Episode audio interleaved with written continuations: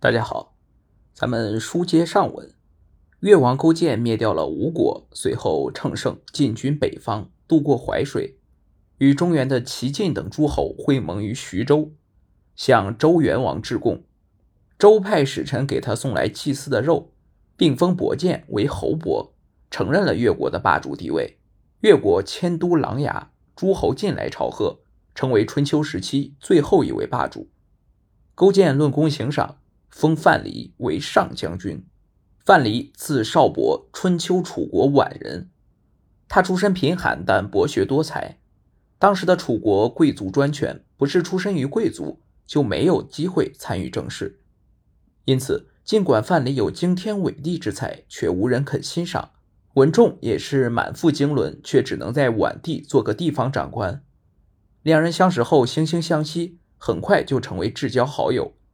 他们一起离开楚国，投奔越国。勾践很器重他们，把他们视为重要的谋臣。勾践不听范蠡劝告，主动出兵攻打吴国，被吴王围困在会稽山，眼看已经走投无路。这时，范蠡向勾践献策，请他委曲求全，投降吴国，以保存实力。后，勾践命文种守国，带着范蠡入吴作为人质，在吴国为奴三年。范蠡为了勾践受尽屈辱，仍忠心不二，多次用计策救勾践脱离险境。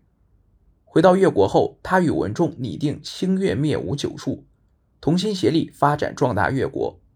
九术之一是美人计。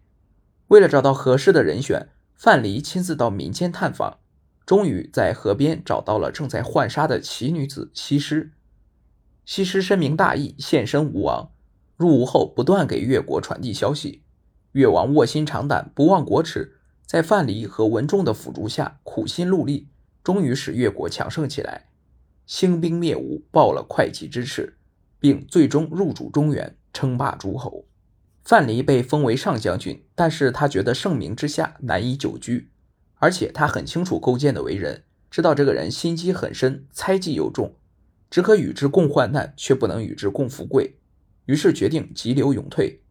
范蠡向勾践辞官，但勾践没有答应。于是范蠡就在举国欢庆之时，收拾了些贵重物品，带着西施和家眷飘然远去。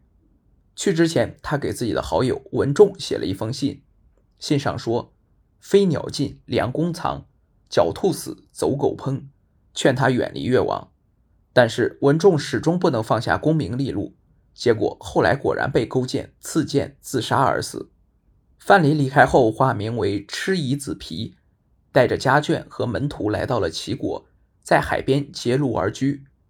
范蠡带着儿子和门徒们在海边开垦荒地，引海水煮盐。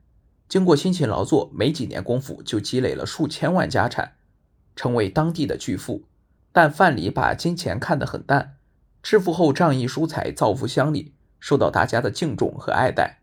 他的美名传到了齐王的耳朵里。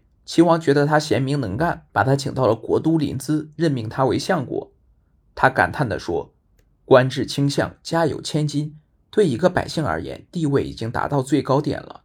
长期被捧得高高在上，不是好事情。”于是他在齐国只做了三年的相国，就向齐王归还了相印，把全部家产散尽后，悄悄地离开了。范蠡离开齐国后，举家迁到了陶地，并改名为陶朱公。陶地东临齐鲁，西接秦郑，北通晋燕，南连楚越，被称为天下之中，客商云集，四通八达，很适合经商。因此，范蠡在此定居后，除了从事农业，把主要精力放在了经商上。范蠡经商充满智慧，他善于分析信息，根据气候时节和风土民情制定行商策略，只要一出手就会财源滚滚。于是，没几年功夫就创造了商业奇迹。累积了亿万家财，简直可以说是富甲天下。当地人把陶朱公奉为财神，商人对他更是敬佩不已。范蠡既能治国用兵，又能齐家保身，三次攻城而退，始终淡泊名利，不执着于财力，是为罕见的智者，被称为中国商人圣祖。大约在公元前四四八年，范蠡无疾而终，享年几近百岁。好了，今天关于范蠡的故事就讲到这里。我们下期再见。